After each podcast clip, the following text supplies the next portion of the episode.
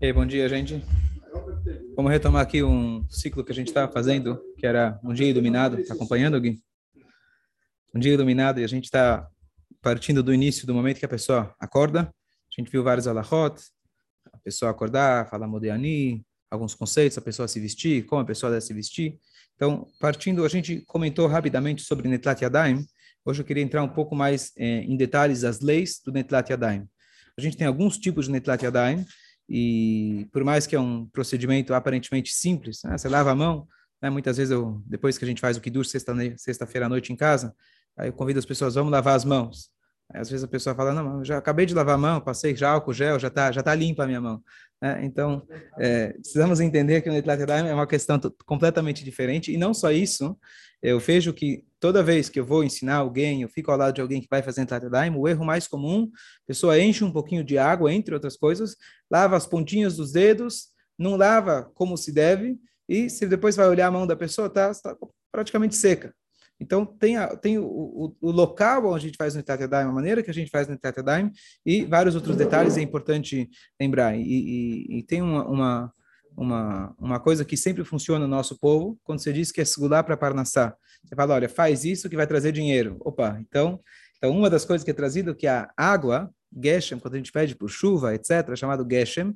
Geshem é, além de significar chuva, significa também materialidade. Quando a gente pede para Deus, a gente está pedindo chuva, a gente está pedindo também abundância material. Então, quando a gente lava a mão com água, uma das alusões é que bastante água é bastante brachá, bastante chuva. Então, é, aproveita. A água, tem pouca água em São Paulo, é verdade, mas não é isso que vai fazer a diferença. Só você fechar, fechar bem o banho depois que você termina, fecha, né, não deixa gastar água à toa quem morou em Israel sabe muito bem disso, né? O cuidado que eles têm com a água é importante. Mas é, dizem, não sei quanto que isso é verdade, mas na época da peste negra, foi por isso talvez que os judeus é, acabaram, Deus os livre, foram, foram culpados pela peste negra, porque tinha menor índice de peste negra entre eles, pelas práticas de, pelas práticas de higiene. É, não sei se tem a ver com Netlat Yadayim, ou eu não sei até que ponto Será que isso tem a ver com higiene? Talvez porque eram higiênicos. Não sei se tem a ver com Netlat Yadayim, porque você precisaria, no mínimo, ficar 30 segundos embaixo da água, passar um sabão, que não é um pré-requisito para o Netlat Yadayim. Pode ser que seja, não, mas, mas é, você acha que protegeu? Sim, tá bom? Tem, é, é comprovado, tá bom? Escolher. Você é, você é historiador, né? Verdade, escolher. Inclusive, aqui no muitas das perseguições contra os judeus, é que a peste negra nos atingiu. Não, assim, mas é, é por causa do grau de higiene. Tá bom? Ok? Casas limpas. Mas a casa limpa por quê? Pelo Hamed de Pesach? Não, não, em geral, a casa... Então, uma prática judaica, quer dizer, uma prática judaica. A prática do dia a dia, talvez, entendi, tá bom. Então, a prática não é, não é o não é o netilat yadayim, né? não é o netilat yadayim, mas a prática higiene. Mas o que eu quero dizer com isso é que a gente tem os efeitos colaterais positivos das mitzvot, mas esse não é o fundamento da mitzvah. Às vezes você tem uma água, por exemplo, que ela está turva e ela pode servir para o netilat yadayim, tá certo? Então, ela não está higienicamente, digamos assim, é, filtrada, mas ela serve para o Netlat Yadayim. Já você tem uma água que acabou de sair do filtro, mas ela passou por alguma situação que ela já não serve para o Netlat Yadayim. Então, só lembrar que o foco aqui é um foco de lavagem espiritual, e por isso ele tem alguns pré-requisitos espirituais, e não aqui o foco não é a lavagem, é, é, a lavagem de higiene. Então, a gente falou um pouco na, o, no outro shur que a gente falou, a gente falou sobre o primeiro Netlat Yadayim, que deve ser feito logo ao acordar, e a gente faz isso, idealmente, muitos costumam fazer ao lado da cama, antes de você dormir, você já prepara uma caneca, já prepara uma bacia ao lado da cama, assim que você levanta, você faz Modeani, faz o Netlat Yadayim, vai ao banheiro, faz toda a higiene, aí a gente falou sobre como a gente deve se vestir, etc. E aí depois, a pessoa deve, agora que você está pronto, você já lavou a boca, com exceção nos dias de jejum. Você lavou a boca, você já pode falar e deve falar o nome de Hashem.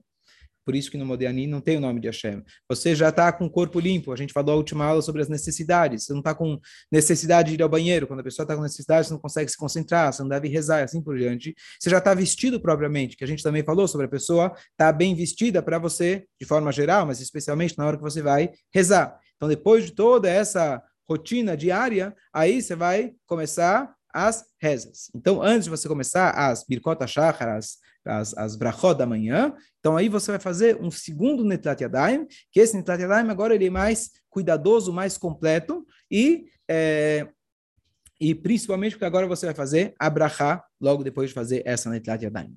Então, lembrando, as pessoas, o mais comum, mais conhecido Netlat Yadayim é aquele que a pessoa faz para comer o pão, certo? Esse a gente falou rapidamente que o motivo desse Netlat Yadayim, de comer o pão, é na verdade em lembrança que antigamente os Koanim, a halá que se comia, era é, o presente exclusivo dos Koanim. A pessoa tinha que estar pura para poder comer halá, e já que Bezrat Hashem, logo, logo Mashiach vai chegar, esse é um dos grandes motivos, a gente tem que estar pronto já para quando Mashiach chegar, então a gente lava as mãos sempre que a gente vai comer um pão, que a brachá dele é de pão, pão amotzi, então a gente faz Netlat Yadayim. Então esse é um Netlat Yadayim, digamos assim, esse não é o comum, Netlat Yadayim, mais comum, mais necessário no dia a dia, isso é se você vai comer pão. O necessário do dia a dia é o netlatedaim que a gente faz, como está escrito que a gente deve estar com as mãos limpas para a gente poder servir a Shem.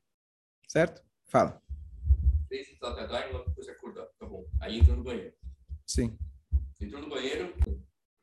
Fazer, fazer no banheiro não se deve, porque toda a ideia desse netlatedaim é uma purificação. O banheiro é um lugar impuro, e aqui é interessante, uma, uma impureza física, né? Mas é uma impureza, essa impureza física, ela traz uma impureza espiritual. Quando tem um cheiro ruim, mesmo fora do banheiro, você não pode fazer o nome de Hashem.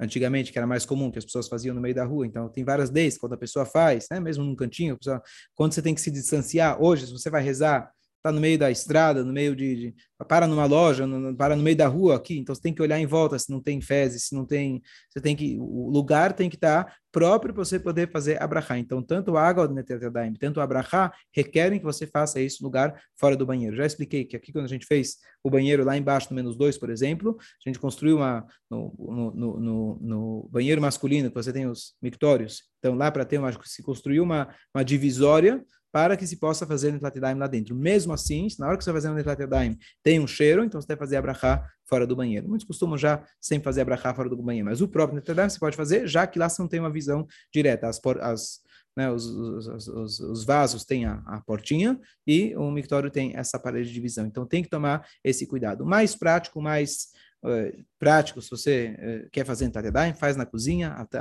adota isso como um padrão, como um costume, deixa a caneca já na cozinha sempre, assim você faz em na cozinha, você não tem problema. Às vezes tem banheiro que pode, banheiro que não pode, tem cheiro, não tem cheiro, faz na cozinha, um lavabo, quem tem uma pia fora, esse é o ideal, mais, digamos, temos práticos, é mais simples a gente fazer. Mesmo no banheiro não tem cheiro, não tem nada, não? Não, mas lá o banheiro é um local, na verdade, existe uma discussão em relação aos banheiros nossos, porque o banheiro, antigamente, as, né, ficavam lá. Hoje você tem uma né, água encanada que permite que realmente você não tenha eventualmente nenhum resíduo.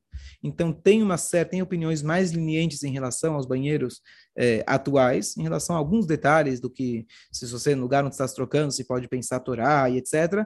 Mas na prática é, ah, lembrei qual que é a lei. Tem, tem uma discussão se você, quando ao entrar no banheiro, você entrou no banheiro, lavou a mão e saiu. Se você precisa fazer Tlatedaim ao sair, porque é um local então, se você for olhar na na lei original, quando você entra num local que ele é feito para as necessidades, você deveria lavar as mãos. Agora, a pergunta é, no, no nosso banheiro atual, na verdade, na hora que você entra lá, às vezes você não tem resíduo nenhum, sequer você não tem cheiro nenhum, tá limpinho, tá, etc. Então tem essa discussão se será que os nossos banheiros, já que são mais limpos, eles têm essa leniência de você não precisar fazer no Tatetime. Seria sem brachá, né? Mas só porque a questão é que esse é um lugar de impureza. Você entrou lá, você deveria fazer no Tatetime. Então, deve-se fazer no Tatetime, é, é, digamos assim, é o ideal que se faça no Tatetime, mas então tem uma pequena diferença pelo fato de ele ser mais limpo. Mas, na prática, você não deve falar, bom, então vou fazer a brachá aqui dentro, eu vou... Não, é um lugar feito para, é, para que a pessoa é, faça suas necessidades fisiológicas. Uma... Então, é, a tua...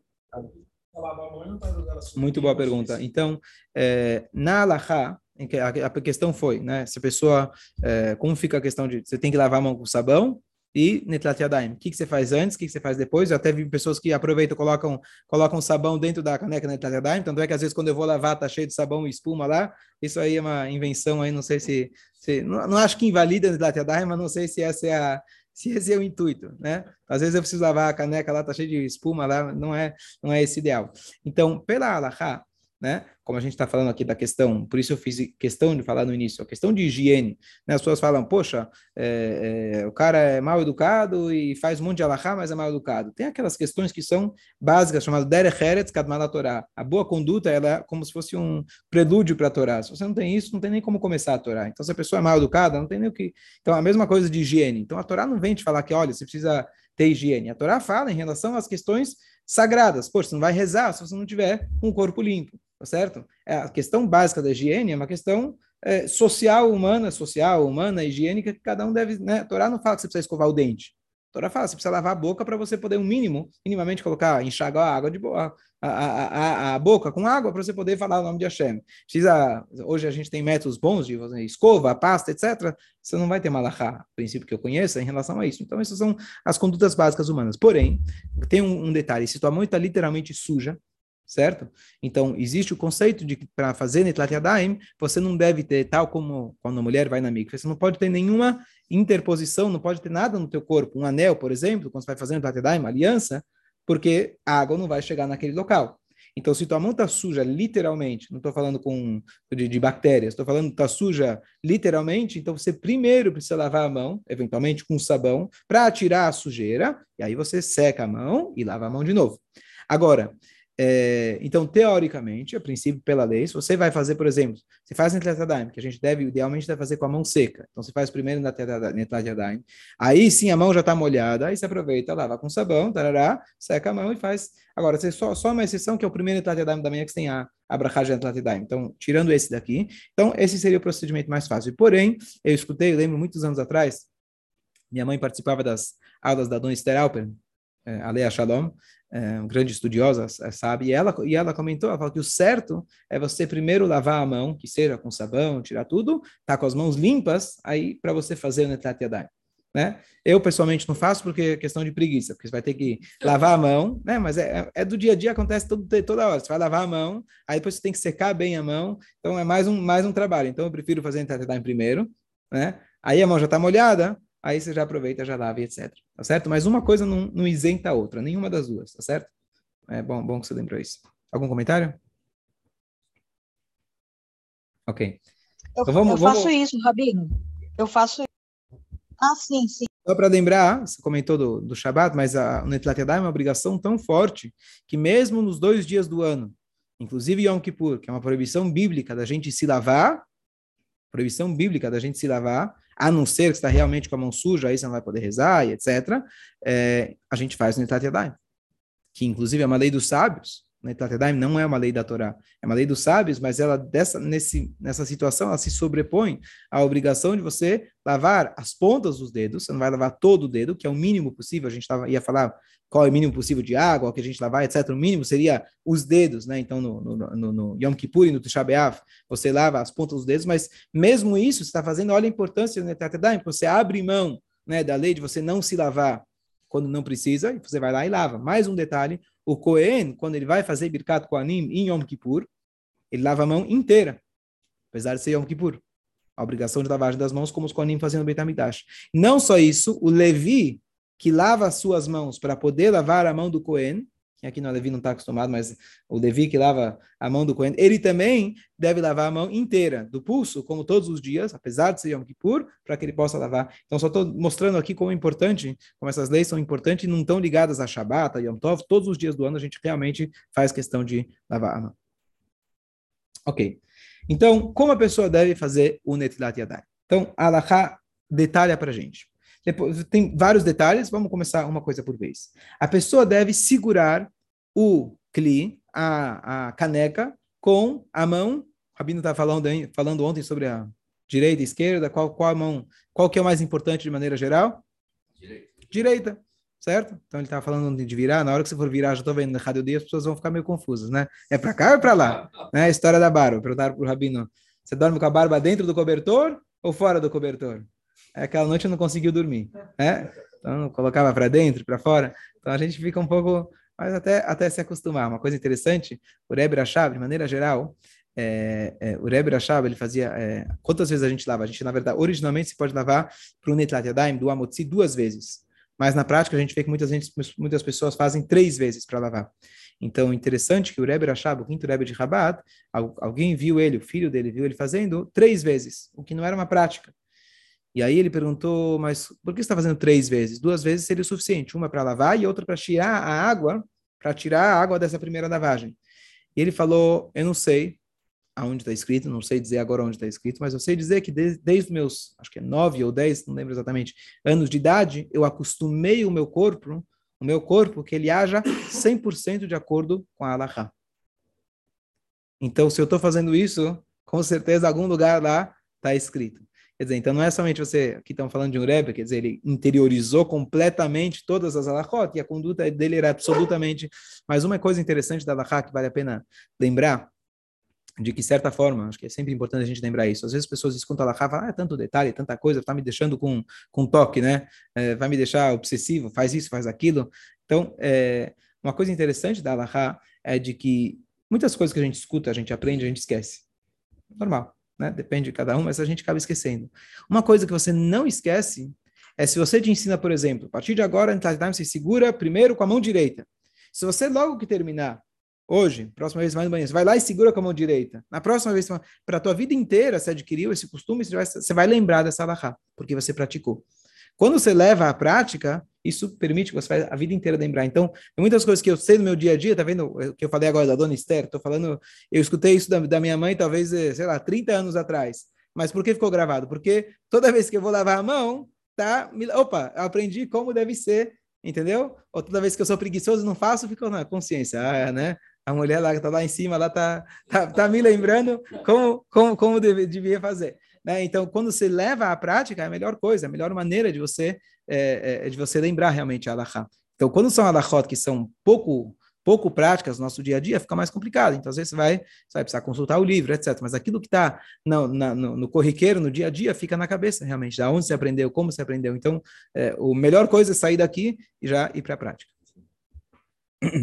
Então, a pessoa deve segurar a, a caneca com a mão direita. Só que tem uma questão. Qual das mãos você tem que lavar primeiro? A direita. Com qual mão vou segurar a caneca? Com a direita. Né? Então, como que eu vou fazer lavar a mão direita com a mão direita? Eu jogo para cima? Não dá, é complicado. Né? Então, por isso, a gente segura a caneca na hora de encher com a mão direita. Aí você passa para a esquerda, para a esquerda lavar a direita. Olha como é importante aquilo que o Rabino Justo estava comentando ontem, da ideia da, de como a direita e a esquerda faz diferença. Né? teoricamente, o importante aqui da, da, no Etlet Yadayim seria o quê? Lavar as mãos. Lavou a mão, caiu água em cima, acabou. Não. Tem o procedimento. Você segura com a mão direita, eixo com a mão direita, passa para a esquerda, para que a esquerda lave a mão direita primeiro. Certo? Ah, do Cádiz, ou seja, Shalom aí você já fica... É. E aí ele fala uma coisa, pela, pela Lahá é uma, pela Kabbalah é outra, e aí, aí você já não sabe mais o que fazer. É... Pelo, e, e, pelo próprio que está exercendo é a terceira. É a terceira, né? A história do, do, do Kadish. Você conhece a história do Kadish? O rabino chegou na sinagoga, ele virou novo rabino e ele teria, né, queria, não queria mudar os costumes da sinagoga, mas chegou lá no Kadish e ele via que metade da sinagoga ficava em pé, metade no Kadish ficava sentado, não quem falava o Kadish, mas quem ouvia o Kadish. E na Lacha é complicado, qual Kadish fica de pé, tem discussão. E aí ele falou, aí uns falaram, não, há muitos anos, muitos anos aqui, a gente já está aqui, eu lembro meu avô, fundador da sinagoga, sempre a gente ficou sentado. Ele falou, como assim? Meu pai era o rabino, meu avô era o rabino, sempre a gente ficou de pé, que história é essa? Ele falou, sou novo aqui, o que, que eu vou fazer?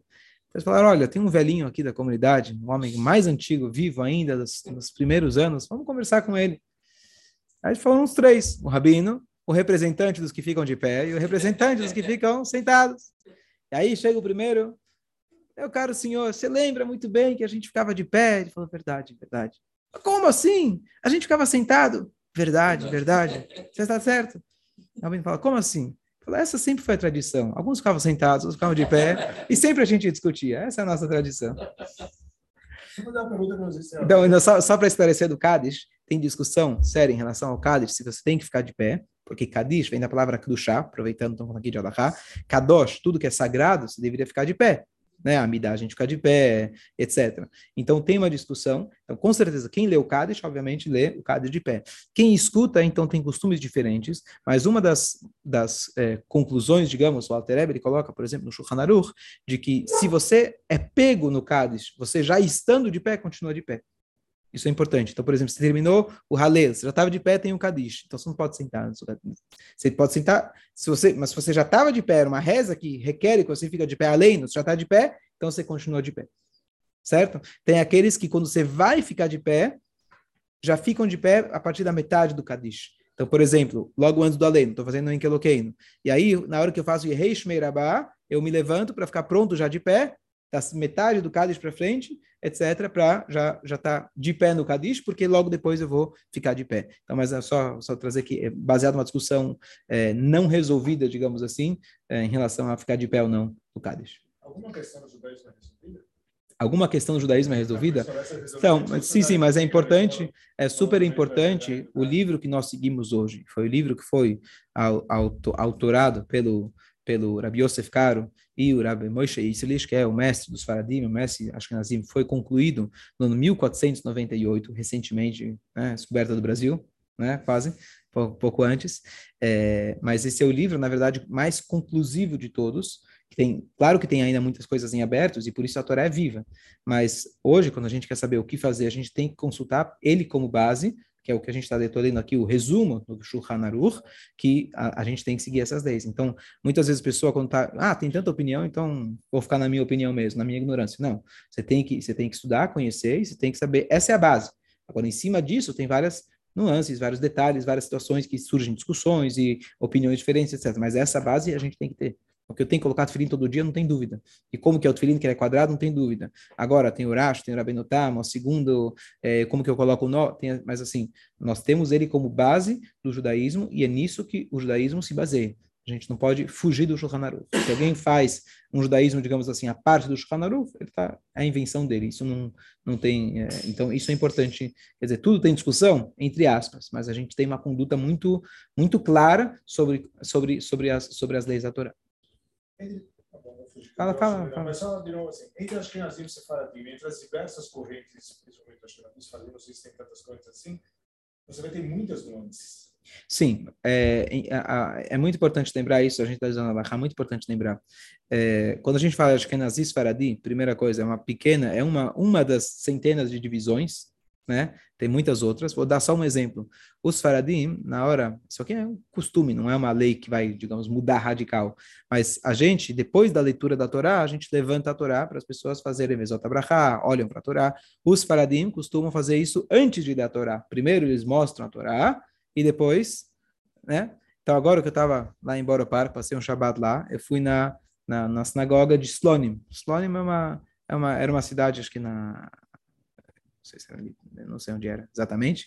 Bom, e é uma Hassidut, né? Então, eu cheguei lá, eles levantaram a Torá antes de começar a leitura, né?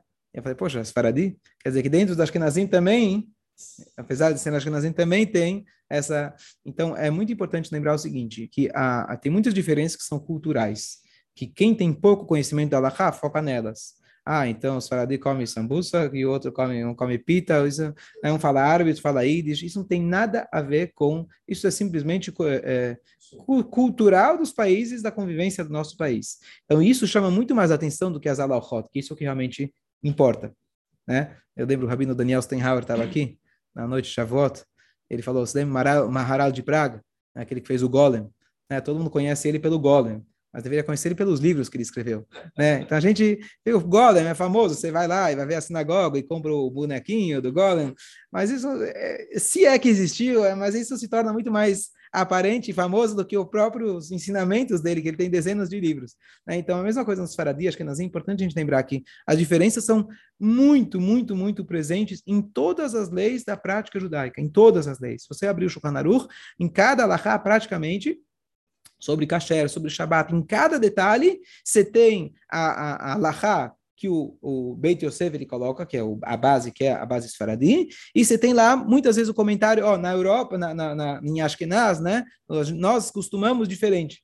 E vai lá o Ramoshe Islish falando, quer dizer, então, em leis de kasher, leis de shritá, em todas as leis judaicas, tem diferença entre as Ashkenazi e Faradi. Então, é muito... Comida de Hã? comida de pesca eles sobem grãos, sobe Exato. Então, o mais famoso é do Pesach. Por quê? Porque é culinária. Culinária todo mundo conhece, né? E o Pesach todo mundo comemora, aí se come o Kneida, se come, né? Se come o arroz. Mas é muito além disso, e é em todos os detalhes. Então, essa é a grande diferença na própria Alaha.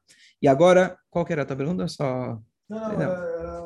É, quer dizer, são, são muitas nuances, na verdade, a então, que é uma só. Então, a, a eles, é uma, a, a, lei, a lei, então, então, assim, primeiro, em relação a leis, de forma geral, o divisor de águas principal é entre as Kenazim e Faradi, porque o Código de Lei Judaico, ele foi, é um livro que ele serve justamente, um livro único que ele serve para as duas correntes, digamos assim, mas primeiro lembrar de que a essência é igual. Tefilin você vai colocar, tzitzit você vai colocar. Vai ser diferente os nós, vai ser diferente a forma de colocar assim, mas isso, a base é igual. Shabbat é Shabbat, Shabbat é no sétimo dia para todo mundo, tá certo? Então isso é importante para quem não conhece falar, não, não, é, não tem muitos judaísmos, é um só. A Alaha é uma só. Agora, conforme você vai estudando, você vai ver que tem mais e mais detalhes. Então, você vai primeiro descobrir a diferença entre Ashkenazi e Faradim, e depois tem diferenças entre o que é Allahá e entre o que é costume. Então, por exemplo, Allahá é que você tem que estudar a leitura da Torá. Isso já desde Moshe Rabbeinu você tem que estudar. Agora, levantar a Torá, é importante levantar a Torá, claro, faz parte, mas é, mas é uma questão mais de costume, digamos assim. Então, quando é costume, é mais variável, tá certo? Então, quando é uma coisa Allahá, uma lei, você também tem discussões mas entre aspas tem uma diretriz maior. Quando se fala de costume, e aí tem uma abundância de costume. O que, que eu não como em Pesach? Tirando o arroz, tirando arroz e grãos, né? Tem muita gente que não come um monte de outras coisas, e aí são costumes. Então aí você tem muito mais. E o que, que é um costume? Vale a pena, apesar que não era o tema, mas vale a pena, vale a pena explicar. Essa é muito importante e interessante a gente estudar, a entender a estrutura do judaísmo. Então você tem as leis da Torá. Né? Outro momento a gente já explicou como que vem as leis da Torá, a Torá oral, etc., Alahá, mas é, de onde surgem os costumes? O que, que é um costume? É para fazer ou não é para fazer? Não tem costumes. É, o que, é, é obrigado ou não é obrigado? O que quer dizer um costume? Então, a, a explicação mais profunda disso, dos costumes, é interessante, que Hashem, quando ele deu a Torá, ele deu margem para a individualidade. Dentro de como você vai fazer a mitzvah, ele dá margem, por exemplo, você vai comprar um etrog, você tem um etrog, a categoria, que nem você perguntou, falou do Tfilin, você tem a BMW, você tem o golzinho. A Torá fala para você que o gol é o pré-requisito mínimo, mas a própria Torá fala para a gente, Zé Kelivan veio, esse é meu Deus e vou glorificá-lo, que eu tenho a obrigação de tentar servir a Deus da melhor maneira possível. Então fala, mas então se é, eu preciso comprar o gol ou eu preciso comprar a Ferrari? Então ele fala, olha, você precisa comprar um carro que anda, tá certo? Agora, a Ferrari vai depender das suas condições. Quais condições? Então é interessante, aqui não é uma condição financeira, também influencia, mas muitos costumes não têm um custo a mais pelo costume. E sim, Deus ele fala, agora cabe a você, como você quer cumprir a mitzvah? Eu falo qual que é o teu pré-requisito. Eu quero ver o teu o, o teu é, é, a maneira que você se sai, a maneira que você é, a maneira que você tem o carinho pela o teu o teu empenho, o teu empenho é, na, na, na, ao longo da mitzvah. Então, Deus, muitas coisas, deixou, digamos, né, no cinza, entre aspas, tirando as alachot, mas os costumes, para justamente para que cada um possa servir a Deus da sua maneira, claro, não inventada, baseado, óbvio, esse tefilino, esse tefilino, esse tefilino, mais caro, uma escrita mais bonita, maior etc. Estamos falando dentro dessa estrutura. Mas Hashem ele fez questão de dar margem, porque Hashem não quer apenas que o judaísmo seja uma coisa imposta. Hashem, ele quer que isso venha também com a sua pessoa. Hashem criou o individualismo, Hashem criou cada um com uma cabeça, cada um com um coração. Então Hashem, ele dá essa margem dos costumes, que é justamente lá aonde você vai colocar o seu próprio input. E o mais interessante, que é o que mais se perpetua no judaísmo, de maneira popular, é muito mais os costumes do que as leis. Vou te dar um exemplo. Chega aqui a pessoa, infelizmente, está num shiver, né? Rabino, ouvi dizer que os sapatos do, do morto tem que queimar, jogar no rio. Tá certo? Primeiro, muitas vezes essas histórias são mito. Tá certo? Então, o mito vai. Não, meu primo, desculpa. calma, calma, calma. Meu primo ligou e falou: você cortou o sapato do seu pai? É, tá vendo? Então, o cara pode ser, infelizmente, que coisas básicas, importantíssimas no judaísmo, ele nem sabe, tá certo?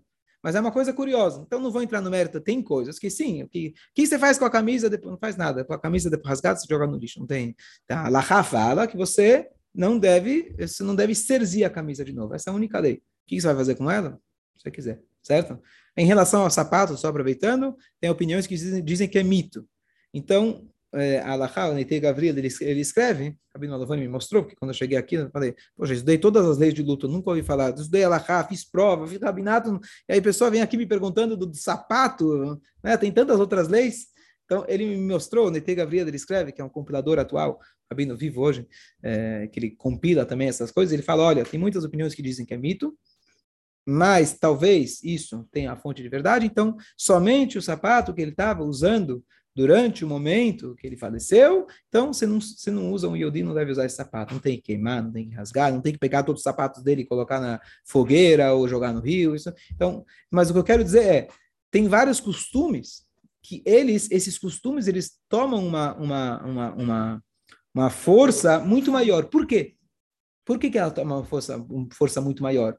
Porque, de certa forma, é aí que, entre aspas, é, o, o pai, ele vê quanto o filho gosta dele. Fazer o que o pai mandou, ótimo. Mas você não pode exigir do filho que ele faça para você uma festa surpresa. Olha, meu, meu aniversário está chegando, eu quero que você me dê um presente. Eu quero que você me faça uma festa surpresa. Bom, eu te dei, a, a, o ano inteiro eu te dei coisas. Eu te eduquei, tomei conta de você. Agora eu quero ver quanto você vai retribuir. Eu não vou te cobrar. Se você não me fizer a festa surpresa, não me der presente, eu não vou dar bronca em você. Não tem sentido eu dar bronca. Mas você, como filho, é aí que toca.